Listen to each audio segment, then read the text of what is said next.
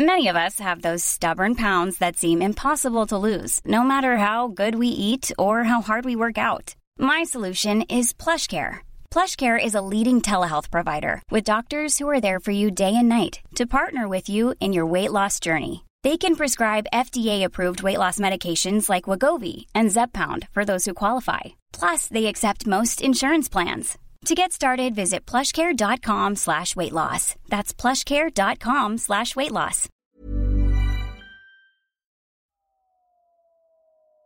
Déclic. Non masculin, moment qui détermine la compréhension d'une situation, une prise de conscience ou les deux.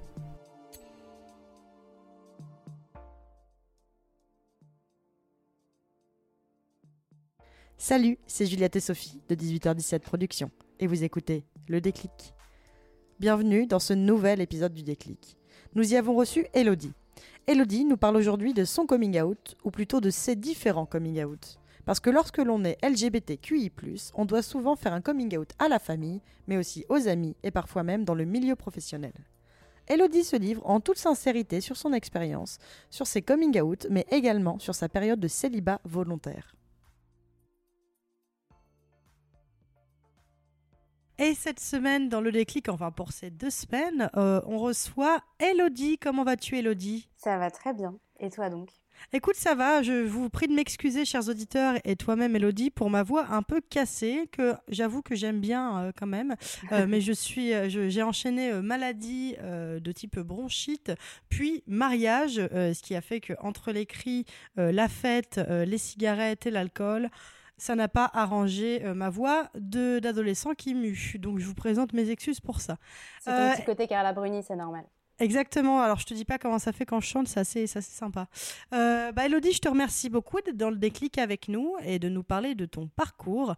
Euh, toi, Elodie, euh, comme tu es une personne extrêmement intéressante et je ne, j'ai aucune, aucune ironie dans la voix seulement de la mue quand je dis ça, c'est que tu vas avoir plusieurs déclics. Alors, je spoil du coup un petit peu le calendrier podcastique, mais aujourd'hui, on va commencer par ton déclic perso. donc, on va parler de ta vie perso et on va parler fait de, ton coming out, en fait de tes coming out, comme tu le dis, parce que comme tu nous l'as souligné quand on préparait cet épisode ensemble, c'est que pour toi, en fait, on fait plusieurs coming out, et c'est vrai, euh, même si je ne sais pas ce que c'est puisque je suis straight. Euh, et tu vas nous parler également de ton célibat volontaire. Euh, du coup, on va pouvoir commencer. Elodie, je vais commencer par une première question. Est-ce que, et on va rentrer tout de suite dans le sujet, est-ce que tu as toujours su que tu étais lesbienne? Je l'ai su à partir du moment où j'ai su que ça existait. D'accord. Et est-ce que tu te souviens vers quel âge c'était? Ouais, tout c'était au collège en fait. Quand euh, toutes tes copines qui commencent à aller vers des gars, tout ça, machin, et tu te dis tiens c'est marrant, moi je m'en tape. Ouais. Euh, t'es un peu, bah, qu'est-ce qui se passe? Pourquoi est-ce que euh, j'ai pas l'air d'être sur le même mood que tout le monde? Et, mais je savais pas que ça existait l'homosexualité en soi. J'étais une éducation, je vais pas dire très stricte, c'est faux, mais d'une éducation privée, catholique, etc. D'accord. Donc c'était pas abordé. Et euh, bah, je pensais vraiment que c'est parce que j'étais faite pour être bonne sœur pendant longtemps. D'accord. En mode, tu étais plutôt sur l'abstinence en fait. C'est ça en fait, s'il n'y a pas de mec, bon bah écoute, il y a Dieu ou je sais pas, tu vois, un truc comme ça. Et bon, ça m'est passé. Hein. Encore que maintenant, je me dis, un couvent, c'est quand même un endroit plein de meufs, mais bref. et, euh, et, donc, effectivement, quand j'ai découvert, euh, on regardait un film avec mes parents, il y avait un mec qui disait qu'il était gay. Et là, mhm. ça a fait un petit cling, et je me suis dit, ah ok, donc bah cool, je sais pas, enfin, cool, pas bonne sœur, quoi, en tout cas. Bah, en tout cas, ça a mis un mot sur ce que, sur ce que tu étais, quoi. Absolument. Est-ce que tu avais déjà, est-ce que tu as eu de, ah, en fait, toi, ça a été surtout le fait de pas être attiré vers les garçons, mais est-ce que tu l'as aussi compris en étant attiré vers une fille, en, étant plus jeune Ouais, j'ai été attirée, je pense, mais méga jeune. J'ai commencé à, être attirée par des filles, mais je devais être en primaire, en fait. D'accord, ouais. C'est juste que, euh, comme c'était pas quelque chose dont les gens parlaient, mmh ou que personne ne vivait cette situation-là en même temps que moi, j'avais pas vraiment capté ce que c'était. D'accord. Et qu'est-ce que ça t'a fait de comprendre ça sur toi à cet âge-là, donc euh, vers le collège du coup? Eh ben, ça m'a fait drôle. ça m'a fait bizarre. Ça m'a fait aussi peut-être un petit peu chier parce que ben là, je me suis dit ok, on part pour un pour un truc qui va être un peu solitaire et un peu isolé quoi. Mmh parce que je me rendais compte qu'on n'avait pas l'air d'être des milliers dans, dans, mon collège. Ouais. Euh, donc euh, c'était plus ok, bon, il y a ça comment, comment je le vis, comment j'analyse et quel recul je prends dessus. C'était déjà très calme, tu vois. D'accord. Oui, tu l'as pas pris comme un choc, etc. Tu t'es juste dit, ok, bah ça c'est moi et euh, on va voir ce que ça donne, quoi. Voilà, c'était euh, ça c'est moi. Et coucou Aido. c'était Oui. plus. euh, Évidemment, bien sûr. Alors, je, vous le savez, chers, chers auditeurs, mon chat est toujours présent à tous les podcasts. Vraiment, je vais finir par l'interviewer parce que c'est. À chaque fois que j'enregistre un podcast, elle crie. C'est incroyable. Parce qu'elle elle, aime pas quand tu lui parles pas à elle, mais que tu parles à d'autres gens, donc c'est tout à fait C'est vrai normal. qu'elle c'est vrai qu'elle est très exclusive. Euh, ouais, du coup, excuse-moi, tu disais. Euh, je disais que, euh, que en gros, ouais, non, je l'ai pas. Enfin, moi, je l'ai pris comme un truc. ok, c'est comme ça. comment on fait? J'ai cherché un peu. C'était Internet. J'allais dire les débuts d'Internet, mais ça, Mhm. j'ai pas non plus mille ans. Mais quand même, c'était un peu les débuts d'Internet. Et Ouais. j'étais en train de chercher. Ok, comment on fait C'est quoi les étapes C'est quoi les codes C'est quoi ce genre de choses pour essayer de au moins que ça se voit un maximum de l'extérieur pour que j'ai pas à le dire. Au début, c'était ça mon. D'accord.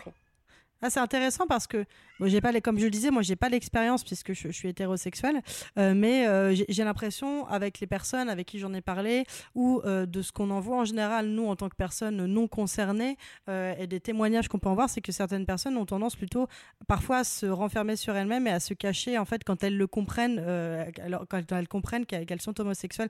Toi au contraire, c'était plutôt en mode t'a- t'avais pas envie d'avoir ce fardeau du coming out et t'avais envie que les gens le comprennent directement. Bah, ça m'aurait bien arrangé si, par exemple, notamment mes parents, hein, euh, Oui. euh, à l'époque, avaient pu comprendre sans que j'ai besoin de faire euh, des caisses, quoi. Et justement, Elodie, il s'est passé combien de temps entre le moment où tu as réalisé tout ça et le moment où tu l'as dit à tes parents? Euh, j'ai dû le réaliser, ouais, début collège, fin primaire, Mhm. enfin début collège, on va dire euh, 12 ans, allez. Ouais, Et j'ai dit à mes parents à mes 18 ans. D'accord. Et qu'est-ce, que, qu'est-ce qui a fait que tu aies le déclic de, le- de leur dire euh, euh, Qu'est-ce qui t'a décidé à ces 18 ans en fait de, de, bah, de révéler euh, ta, qui est ta, ta, ta nature? Et bah, j'avais une copine. J'avais ma première copine, en fait, depuis plusieurs mois. hein. On est Ouais. sur des bons mois bien tassés. Donc, au bout d'un moment, il fallait quand même le dire, quoi. Oui, t'avais pas envie de leur mentir trop longtemps en te demandant s'ils te demandaient si t'avais quelqu'un, quoi. C'est ça.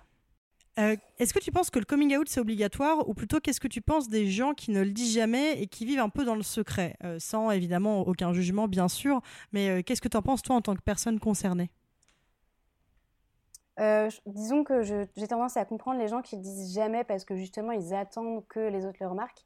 Après, ne jamais le dire et faire une espèce de... En fait, je trouve ça dommage l'idée d'avoir une vie de façade en gros Mhm. et une vie cachée, même si effectivement c'est quand même pas mal pour être tranquille, mais tu es toujours un peu dans une angoisse, dans une crainte. Donc euh, c'est très chiant et en même temps je pense qu'il y a des familles où il y a des contextes où t'as pas d'autre choix Mm. que de le cacher. Donc euh, est-ce que je le recommanderais? Non. Et en même temps, est-ce que je le recommanderais? Bah, Ça dépend peut-être. Parfois quand même, ouais. Et euh, avant et si on revient sur ton propre coming out, euh, en tout cas celui avec, que tu as fait auprès de tes parents, euh, avant de l'annoncer, est-ce que ça a changé quelque chose dans vos relations? Tu, tu, l'as, tu as trouvé? Ouais, Ah oui, complètement. Euh, zéro hésitation par rapport à cette question. d'accord. Et ah, est-ce qu'on peut en parler un petit peu? Ouais, bien sûr, il n'y a pas de souci. Et est-ce que- quelles étaient vos relations avant, avant ton coming out?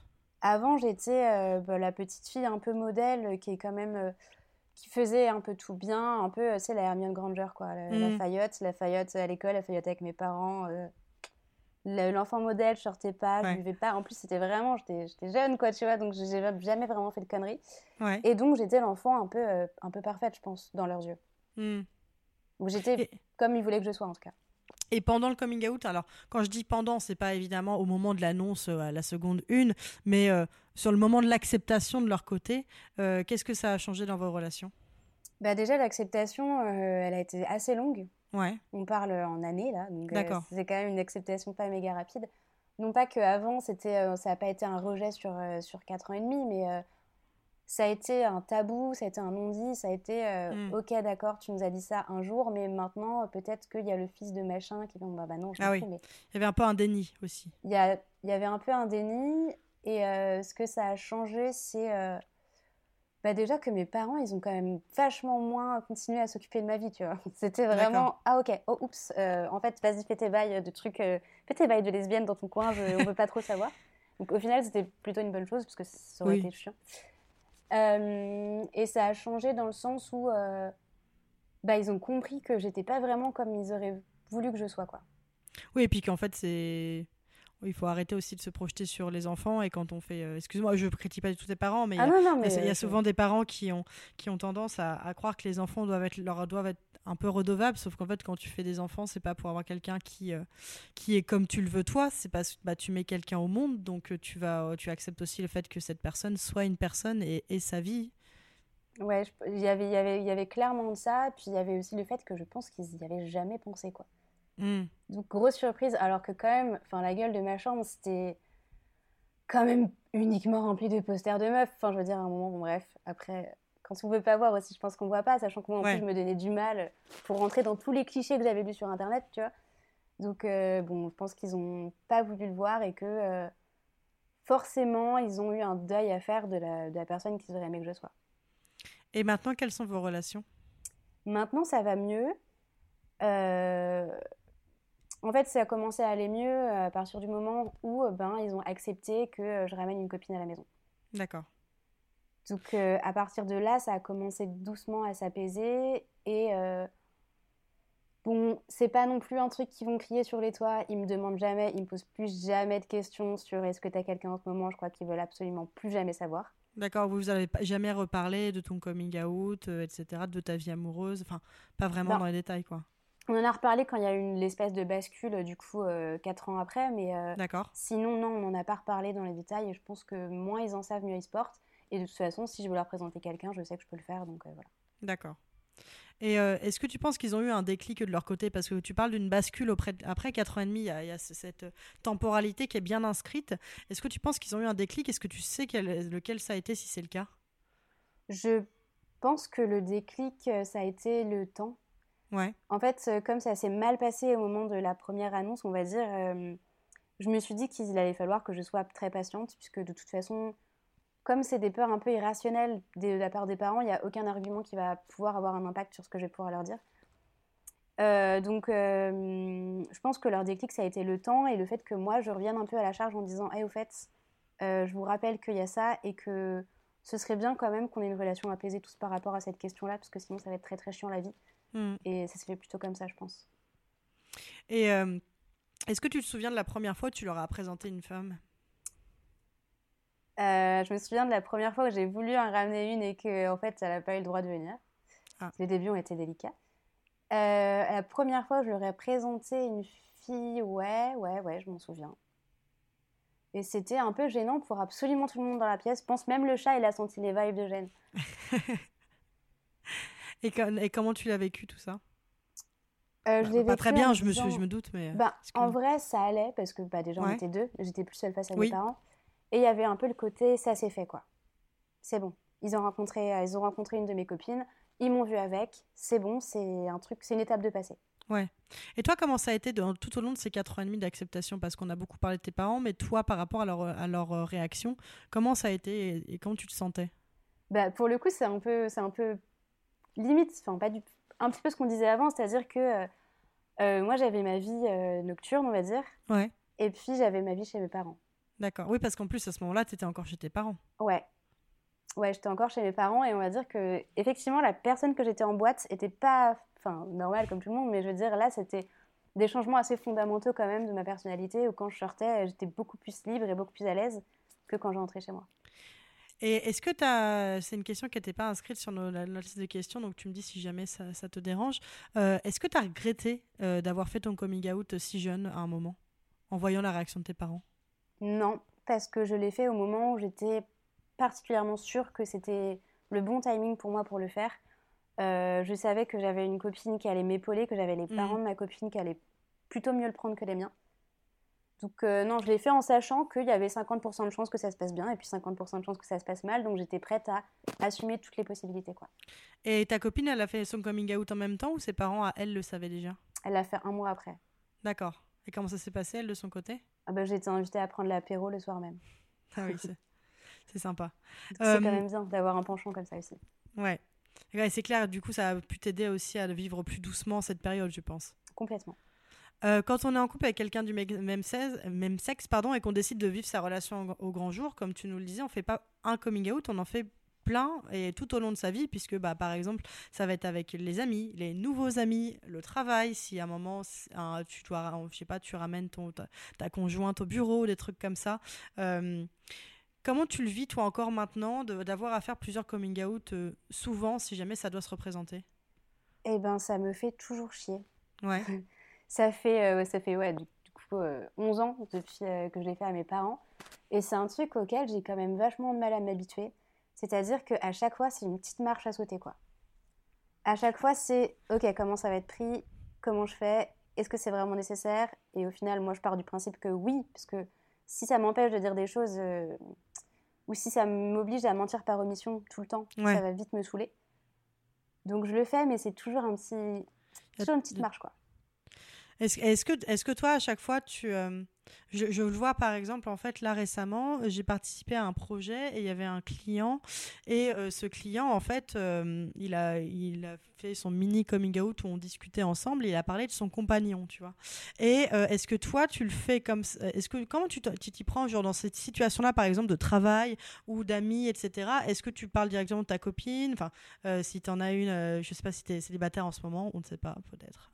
Mais voilà, est-ce que comment, comment ça se passe toi dans ces petits coming out du quotidien? Disons que, alors, soit je chope toutes les perches tendues. D'accord. C'est-à-dire que, euh, les, en général, surtout au travail, les collègues, c'est quand même des fouines.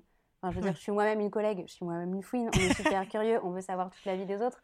Donc, forcément, il y a toujours quelqu'un qui finit par demander Et toi, euh, t'as quelqu'un mm. à la maison, etc. Bon, ben là, euh, même si j'ai personne, je vais dire Non, j'ai personne. Puis on va dire Alors, c'est quoi ton genre Tu cherches quoi Blabla, bah, comme d'hab, quoi. Et là, je vais dire bah, Une meuf. Comme ça, au moins, ça mm. pose la base. Ouais. Euh, sinon, euh, sinon ouais, j'ai le coup de mon compagnon, ma compagne. Sinon, je dis souvent mon ex, mais du coup, c'est assez transparent, donc personne ne sait rien. Mais je vais dire mon ex, elle était. Comme ça, j'appuie un peu sur le truc. C'est vrai que euh, pour, pour les personnes non binaires, c'est le problème du français, mais parfois ça peut, ça peut arranger aussi. C'est que en français, on a tout est genré, donc effectivement, ça peut permettre de faire un, un, coming out sans avoir à prendre tout le monde à partie en disant au fait, je suis lesbienne. C'est ça. C'est un peu la geste des cailloux, puis des fois c'est un peu comprenne qui pourra quoi. Oui. Et, euh, euh, c'est quoi, alors on va parler des choses qui fâchent, c'est quoi le pire coming out de ce type que tu as, as, eu à faire, lequel de, te, laisse le plus mauvais souvenir? Alors, euh, bah, mes parents, déjà. Et ensuite, les plus mauvais souvenirs, je pense que c'est les coming out dans des bars, tu vois, genre où t'es en couple, où t'es avec ta meuf, et t'as des gros beaufs qui arrivent, et puis bah, vous êtes ensemble, et enfin euh, surtout, euh, surtout les, les, les, les, femmes sont très, les lesbiennes sont très, très, très, très sexualisées. Il y a un vrai problème. Les, les, les, hommes sont euh, très décriés. Il y a, deux, un problème dans les deux sens, que les hommes sont très décriés et menacent de se faire frapper au moindre truc. Et les meufs sont extrêmement sexualisées. Et si jamais elles ne correspondent pas à la, au cliché que les, que les mâles hétéros ont sur, sur les lesbiennes, elles, elles ont la menace de se faire frapper aussi. C'est complexe. Après, euh, oui, il y a aussi le fait que bah, des fois, je sais pas, je suis dans un bar, je parle, on me dirait que je vis dans des bars, mais non, je fais d'autres mm. trucs dans ma vie. Hein. je, fais d'autres choses. Mais, il y a la boîte de euh, nuit aussi. Évidemment, effectivement, c'est à peu près tout. Et euh, si je parle, si je parle à un gars, ça se passe bien, on est, qu'on s'entend bien, tu vois, et que je vois qu'il y a un truc en plus et que je veux direct calmer le truc, je lui dis bah par contre moi je trouve très beau, il y a pas de souci, mais t'es pas, je suis pas attirée par toi, tu vois, je ne mm. serai probablement jamais parce que euh, je suis sur l'autre rive, comme dirait Zazie. Mm. Et, euh, et, là, pour le coup, ce que je trouve très dur à vivre, c'est quand ils nous disent euh, coucou Meido. C'est quand, ils, quand ils sortent des trucs ah oui, mais ça, cette excuse-là, toutes les meufs la sortent. ah, sérieux Alors, je peux pas me justifier vraiment que pour le coup. Tu vois, alors tu vois, je savais même pas que c'était une, une, excuse que des nanas sortent à des mecs. Euh. Enfin, moi, perso, je suis plutôt de la team dire. Enfin, là, là je suis en couple, mais je, si quand je l'étais pas, j'étais plutôt de team à dire j'ai un mec, plutôt que de dire je suis lesbienne. Bon, de toute façon, euh, tu sais, les, les, réponses sont toujours à peu près les mêmes, c'est-à-dire que je suis pas jaloux. Mais en même temps, c'est un peu un problème euh, que au début, quand j'étais un bébé gay, on va dire, mmh c'est quelque chose qui m'énervait énormément, c'est-à-dire de... Il y avait souvent, je, traîne plus dans les mêmes endroits, et voilà, donc euh, je sais pas comment les gens ont évolué depuis, mais il y avait souvent des meufs qui disaient qu'ils s'embrassaient pour se faire passer pour mm. lesbiennes parce que c'était stylé, euh, parce que ça, ça, ça faisait têche les mecs, et puis c'était, il y avait un truc un peu... Euh, subversif, un peu, Ouais, pour le coup, qui rentrait dans le jeu de la sexualité ouais. que les hommes voulaient. Et ça, ça me rendait complètement ouf. Ah bah je comprends, moi ça m'énerve aussi. Mais je, je- Mais je suis moins concernée, temps, mais... euh, Je me dis qu'il faut que, je sais pas, jeunesse se passe. Beaucoup de, beaucoup de douceur et de tolérance. Et justement, en, par- en parlant de douceur, euh, est-ce que tu te rappelles de ton coming out qui a été le, plus- le plus doux, le meilleur, le, le plus agréable? À mes potes. Ouais. À mes potes au lycée. euh, Déjà parce qu'ils s'étaient surpris euh, de manière très minime, à savoir pas du Mhm. tout. Ouais. Et ensuite parce que c'est à peu près comme si je leur avais dit que j'allais chercher du pain, quoi. Et euh, leur réaction, ça a été euh, plutôt euh, dans un style, euh, ben, si t'as besoin d'en parler, si t'as des problèmes, s'il y a quelque chose, bah dis-le nous, mais sinon en soi, bah, présente-nous ta meuf quand t'en as une, et puis voilà quoi. La meilleure réaction, parce que c'est vrai que ça devrait être un. Alors c'est extrêmement important pour les personnes, les personnes, les personnes gays, mais ça devrait, de manière toute logique, hein, ça devrait être, ça devrait même pas être important puisqu'on devrait même pas à déjà dévoiler sa sexualité en public. En fait, ça ne regarde personne, quoi. Ça devrait pas être important, et en même temps, c'était bien géré de leur part parce que bah, c'était pas ok, on s'en fout, c'était Oui. ok, bah, on note l'info, s'il y a besoin d'un truc, on est là, mais en soi, sinon, on s'en fout un peu quoi. Oui, en mode. c'est pas ça- minimiser l'action, mais c'est pas non plus faire un, faire Eh oui. tout un truc de ouf. Et c'est- dire, euh, et c'est dire euh, que tu es là parce qu'on sait à quel point ça peut être dangereux d'être gay dans ce monde et du coup, euh, juste de dire en fait, bah, je suis là si tu as besoin, si tu fais face à de l'homophobie ou autre, quoi. Ça, c'est très important. Soyez ses amis. Exactement. Et euh, avec ce recul, si on te proposait de revenir dans le temps, est-ce que tu déciderais de faire les choses autrement ou est-ce que le, le jeu en valait la chandelle? Donc, euh, je t'ai demandé si tu regrettais, mais est-ce que, par exemple, là, tu regrettes la façon dont tu l'as dit ou ce genre de choses? Ou alors, est-ce qu'il y a certaines personnes où tu t'es dit que finalement, bah, c'était peut-être pas nécessaire de leur dire et que ça t'a un peu euh, pourri la vie sur le moment de l'instant T parce qu'elles n'ont pas très bien réagi, etc. Non, je pense que je referais pareil en fait. Je pense que chaque euh, coming out réussi ou raté, euh, ça a été une étape et qu'au bout d'un moment, il fallait que je passe par toutes ces étapes un peu euh, parfois à la con pour. même même l'étape où franchement j'étais méga show off. euh, j'étais tellement désespérée que j'écrivais gay sur mon bras en boîte. C'était terrible ce qui se passait. Et ça, c'est une époque que je, que je pourrais regretter, mais au final, non, je pense que c'était aussi une part de. Chaque personne à qui tu l'annonces, chaque action que tu fais par rapport à ça, c'est aussi une construction de ton identité, donc je regrette rien du tout. Et qu'est-ce que tu dirais justement à quelqu'un qui est dans la même situation que celle que tu as vécue, donc qui est en pleine construction de son identité elle aussi? Euh, appelle-moi. Ou appelle. En fait, c'est hyper important, je pense, de trouver des gens qui sont passés par là, ou qui vivent ça, ou les deux, ou qui. C'est. Tu peux pas rester tout seul parce que tu vas péter un câble, en fait. Donc, non, il faut trouver des gens autour de toi, il faut trouver des, des ressources autour de toi, il y a plein d'assauts, il y a plein de trucs. Reste pas, reste pas isolé, en fait, c'est juste ça le conseil, reste pas isolé. Tu t'es Ça senti, ça va bien se passer. tu t'es senti isolée toi à un moment euh, dans ton coming out? Ah oui, moi grave. Mais euh, je pense que dans les années qui sont passées, dans l'entre-deux, il y a eu beaucoup de changements par rapport à ça. D'accord. Et je suis pas sûre que les jeunes de, on va dire 14, entre 14 et 18 ans, vivent leur homosexualité de la même façon qu'on vivait à l'époque. J'ai l'impression d'être très très vieille en Non, disant mais ça, c'est assez terrible. C'est ce que j'allais dire aussi quand tu le quand en parlais euh, du fait de la représentativité, mais c'est vrai que nous on est né dans les années 90, on a donc grandi dans les années 2000, euh, on avait 10 ans en 2002 enfin, pour ma part, et c'est vrai que personnellement je n'avais jamais euh, vu de personnes homos- à, part euh, même pas dans le loft parce qu'en fait Stevie on a tous su qu'il était gay après coup euh, et en fait c'est euh, voilà il n'y avait pas de représentativité donc c'était difficile pour quelqu'un et encore moins de représentativité chez les femmes. Donc euh, c'est c'est difficile en même temps de, de, se, de voir euh, qui, on est si en fait on ne sait pas que ça existe en fait tout simplement parce que dans le monde d'avant euh, on fait comme si ça n'existait pas tout simplement. Ouais, puis il n'y avait pas Internet, c'était pas non plus Ouais. pareil. Il n'y avait pas Netflix, il n'y avait pas. euh, Les réseaux il y avait sociaux. encore pas de pub sur YouTube, donc c'est dire s'il n'y avait rien dessus. Ouais, il n'y avait pas de Donc, réseaux est- sociaux etc quoi. Et on était très, au final, nationalisés, c'est-à-dire qu'en gros, on n'avait pas non plus la culture internationale Oui. qu'on peut avoir maintenant.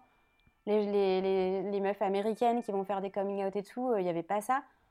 Euh, bah, en France, euh, quand tu regardes, euh, franchement, tu vas dire, si je te demande de me citer deux lesbiennes françaises, euh, tu vas dire euh, Amélie Mauresmo, Muriel Robin. Ça va s'arrêter là, quoi. Non, il y a aussi euh, Clémence de Colanta. Je sais. Euh, eh ben, je te remercie, euh, Elodie. On va passer à la seconde partie de ton déclic. Euh, c'est que toi, tu voulais aussi nous parler du fait euh, que tu as un tes déclics qui t'a le plus marqué. c'est celui de ta période de célibat que tu t'es imposé, entre guillemets, à toi-même. Est-ce que tu peux nous expliquer un petit peu ce, ce- ce concept, en fait, comment t'en es venu à t'imposer un célibat à toi-même, à te dire. et comment ça s'est passé, en fait? Est-ce qu'on peut parler un peu de tout ça? On peut en parler. Ça fait un peu un truc à, moitié chemin de croix de dire. je- On, revient au couvent. J'avoue. Euh, non, non, c'est pas du tout. En fait, c'est pas un truc aussi. euh, c'est pas une démarche pi- spirituelle forte. Ouais. C'est plus une démarche personnelle euh, importante, quoi. Et alors, comment ça, comment t'en es venu en fait à cette période de En fait, quand est-ce que c'était et pourquoi t'es venu à, cette à prendre cette décision? Mais on est. On... Je, je, je cale un on. Euh, on a tous tendance à reproduire quand même les mêmes erreurs tout le temps en couple. Donc, euh, au bout d'un moment, je m'étais dit que le meilleur moyen pour ne pas reproduire toujours les mêmes erreurs, bah, c'est d'arrêter de faire un break en fait. Voilà, on arrête, on fait un- une pause dans la saison, on change les scénaristes. Et après, on voit si en revenant, on a toujours un scénario qui commence à être un peu pourri très vite.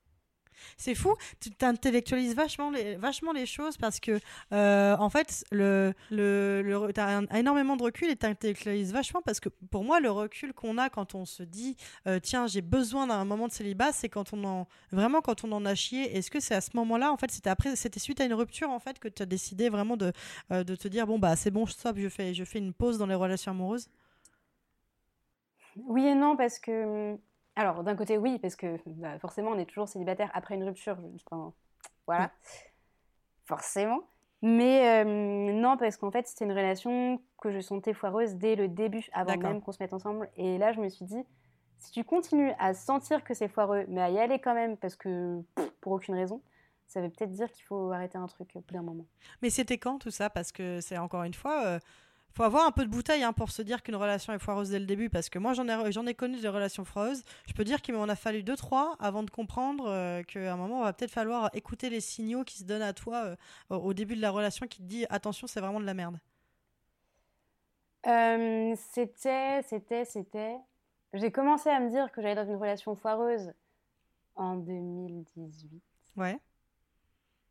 Ah, donc c'était il y a pas si si mes longtemps. ex elles écoutent, j'ai pas envie qu'elles croient que c'est alors que c'est pas elle. C'est toutes. Euh, Vous, c'est toutes vous. euh, je crois, ouais, je crois que c'était vers 2018. Euh, ouais, ça doit être ça. Si tu veux, on bipera. Et ça a duré En tout plus cas, en longtemps, tout, en tout cas, t'étais pas, si- enfin, c'était il y a pas si longtemps que ça, quoi. Non, non, c'était il y a pas si longtemps que ça.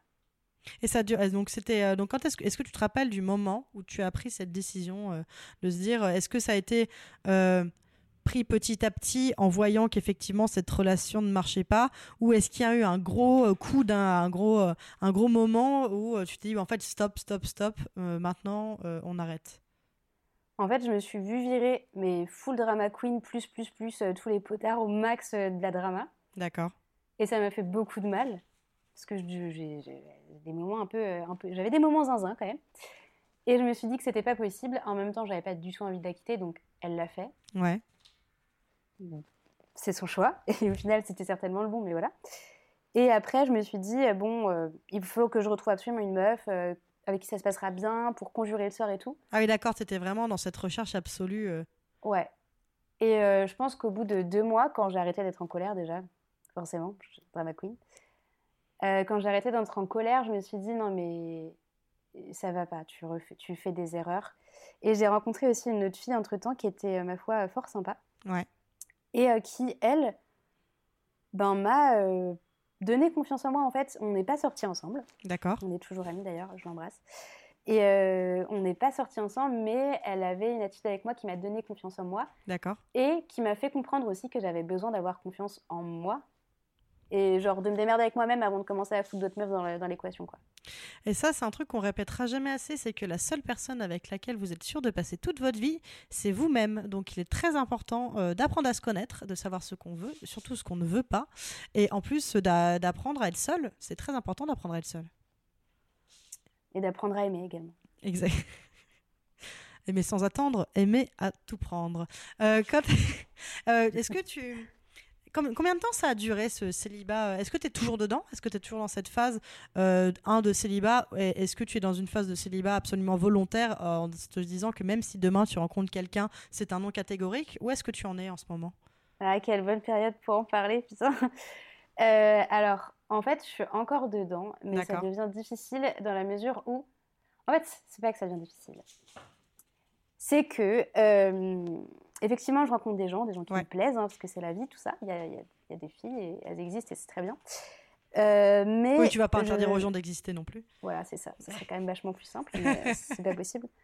Mais c'est une période intéressante pour moi. Puis je suis en plein milieu de ça là. C'est que euh, je vois les signaux. D'accord. Je vois les. Attention, tu sens que ça va être de la merde. Et du coup, je suis en pleine lutte. T'as appris à plus t'écouter finalement en fait j'ai appris à plus m'écouter et j'apprends à lutter pour pas y aller quand ça pue la merde. Mais euh, la lutte est âpre. Hein. Et ça dure depuis combien de temps tout ça? Depuis le, depuis, le, depuis le temps où tu as commencé ou, enfin, c'est... Euh, non, non, là c'est euh, le moment où vraiment. En fait, il y a une question de durée aussi, tu vois. Donc au début, ça va, c'est facile, ouais, on est célibataire, c'est cool, pas besoin, j'ai besoin de personne, YOLO. Et puis, au bout d'un moment, tu as tous tes potes qui euh, se mettent en couple, qui se marient, mm. qui font des bébés. Tu es un peu genre, yes, bon, ben moi, c'est toujours euh, rien. Hein, donc, euh, bah, surtout, à, surtout à nos âges de, de vieilles carnes nées dans les années 90, ça y est, là, ça commence vraiment mariage bébé. de, tout le monde est en couple. Ans, tu prends comme un panneau, là. Ouais, on parle pas. Et donc, 30 ans, ça, ça, fait bien mal. Et du coup, avec le temps, c'est vrai que j'ai tendance à me dire bon allez, c'est fini, on arrête tout, on y va, on, part, on chope des meufs. Et après, je me rappelle que finalement, c'est pas forcément comme ça que ça marchera le mieux non plus. Non. Euh, si j'aimerais une relation un minimum, euh, si je voulais une relation minimum saine. Et là, je suis vraiment, euh, ouais, la lutte, la lutte était terrible. Je ne voyais que des ombres un peu. Hein, et, et comment comment tu le sens en fait? Qu'est-ce que ça t'a appris sur toi? Est-ce que, est que tu te sens, voilà, c'est con comme question, mais est-ce que tu te sens plus proche de toi? Je trouve ça très joli. Alors, grave, parce qu'en plus, il y a eu un truc qui s'est passé entre temps. Enfin, pendant ça, c'était le confinement. Bah oui. Ah oui. Donc, eh oui. Donc, euh, ouais, ça m'a un peu aidé à être plus proche de moi. Euh, je sais que il me reste encore un petit bout de chemin à faire plus longtemps. Je sais que le taf est bien fait, j'ai bien dégrossi tout là, mais que c'est pas encore euh, à 100% comme j'aimerais être, enfin comme j'aimerais que ça soit pour moi, tu vois, de moi à moi. Et donc, je sais qu'il reste encore un peu de taf et qu'il faut que j'ai la patience de le faire. Parce que, parce que sinon, ça, ça aurait servi à rien tout ça. Est-ce que tu sais euh, comment tu vas lever cette décision? Est-ce que tu vas attendre Est-ce que tu vas la lever un peu de toi-même euh, euh, Ou est-ce que tu vas attendre d'avoir quelqu'un qui te fait douter de cette décision? Les deux. Je pense que je vais la lever de moi-même. Je vais la lever de moi-même quand je vais rencontrer quelqu'un avec qui je n'aurai pas les red flags. Ouais effectivement. C'est plutôt pas mal. Et comment tu te sens aujourd'hui avec tout ça, entre, entre ta, tes différents coming out que, que tu as dû refaire aussi depuis, bah, parce que on va, on, je spoil, mais tu as un nouveau travail. Euh, donc, est-ce que, euh, comment tu te sens avec tout ça, avec, euh, avec ta sexualité, avec aussi maintenant que là, on a passé quand même un an et demi en semi-confinement ou avec beaucoup de télétravail pour certains, etc. maintenant, on a une vie plus publique. Comment tu te sens aujourd'hui? Comment tu te sens dans ton célibat aussi, depuis que les bars ont réouvert, les boîtes aussi, etc. C'est difficile, hein, le cinéma, quand, quand tout a réouvert et que tu as des red flags partout. Heureusement que je suis quand même plutôt, euh, on va dire, maladroite, donc ça va, c'est pas, pas comme si je pécho énormément. euh... je, je, suis sûre que tu te dévalorises. Ouais, non, je suis quand même très maladroite. Mais euh, alors, comment je me sens par rapport à ça? Alors, il y a aussi pas mal de trucs qui sont passés, genre il y a l'adoption, GPA, tout ça, oui. PMA qui sont passés.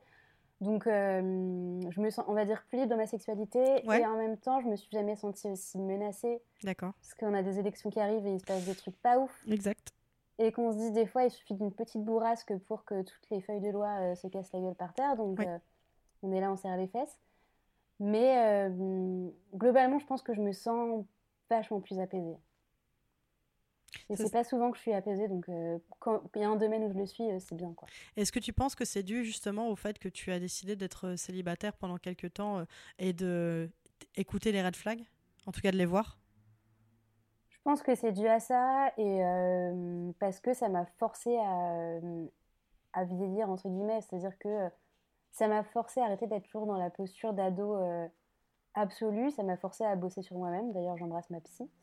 Et, et c'est plutôt en ça que j'ai gagné en apaisement, je pense.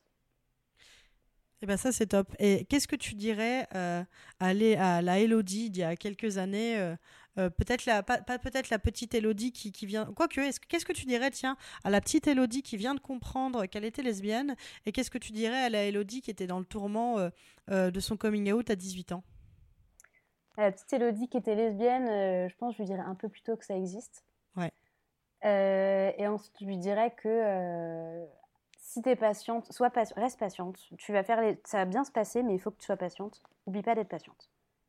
D'accord. Eh ben, je te remercie beaucoup, Elodie. C'était très doux et c'est un joli message que tu nous fais passer.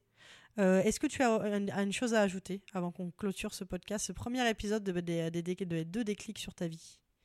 Bah, si, vous, si vous pensez que vous êtes gay ou bi ou trans ou LGBTQAP+, euh, restez pas isolés, s'il vous plaît, parlez-en à des gens, c'est important. Merci beaucoup Elodie. Je te souhaite une très bonne soirée et te dis à très bientôt du coup pour un second déclic. Merci Elodie. Bonne soirée. Merci, bisous. Merci d'avoir écouté le déclic d'Elodie. Retrouvez-la bientôt dans un second épisode du déclic dans lequel elle nous parlera de son changement de voix professionnelle. En attendant, la semaine prochaine, on se retrouve pour le premier épisode de la chanson de la saison.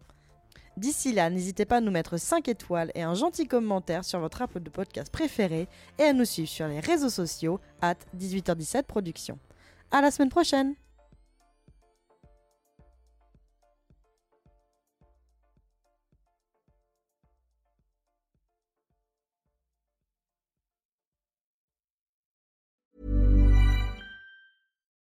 For the ones who work hard to ensure their crew can always go the extra mile, and the ones who get in early so everyone can go home on time. There's Granger, offering professional grade supplies backed by product experts so you can quickly and easily find what you need. Plus, you can count on access to a committed team ready to go the extra mile for you. Call, clickgranger.com, or just stop by. Granger, for the ones who get it done.